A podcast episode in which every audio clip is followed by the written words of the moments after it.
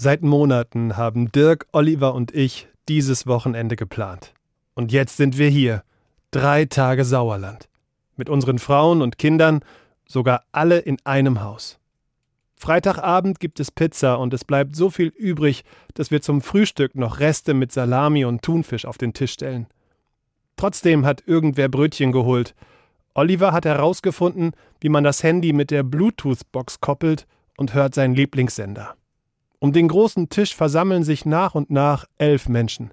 Es gibt Kaffee, und weil die Croissants zuerst alle sind, ist Moritz ein bisschen traurig.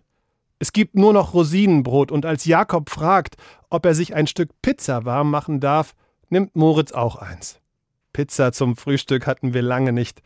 Wir lachen zusammen, frotzeln ein bisschen und gießen Kaffee in die schon wieder leeren Tassen. Wir kennen uns über 30 Jahre. Keiner von uns muss sich mehr beweisen. Es gibt kein höher, schneller, weiter. Es gibt nur drei Freunde und ihre Familien, die sich über die gemeinsame Zeit freuen. Später hören wir zu, als Dirk von seinen neuen Aufgaben als Chef erzählt und seufzt, weil es schwer ist, immer allen gerecht zu werden. Oliver hat Zigaretten mitgebracht, und weil es gerade passt, rauche ich eine mit. So stehen wir draußen, alle Mitte 40, mit all den Sorgen und Nöten, die das Leben so mitbringt.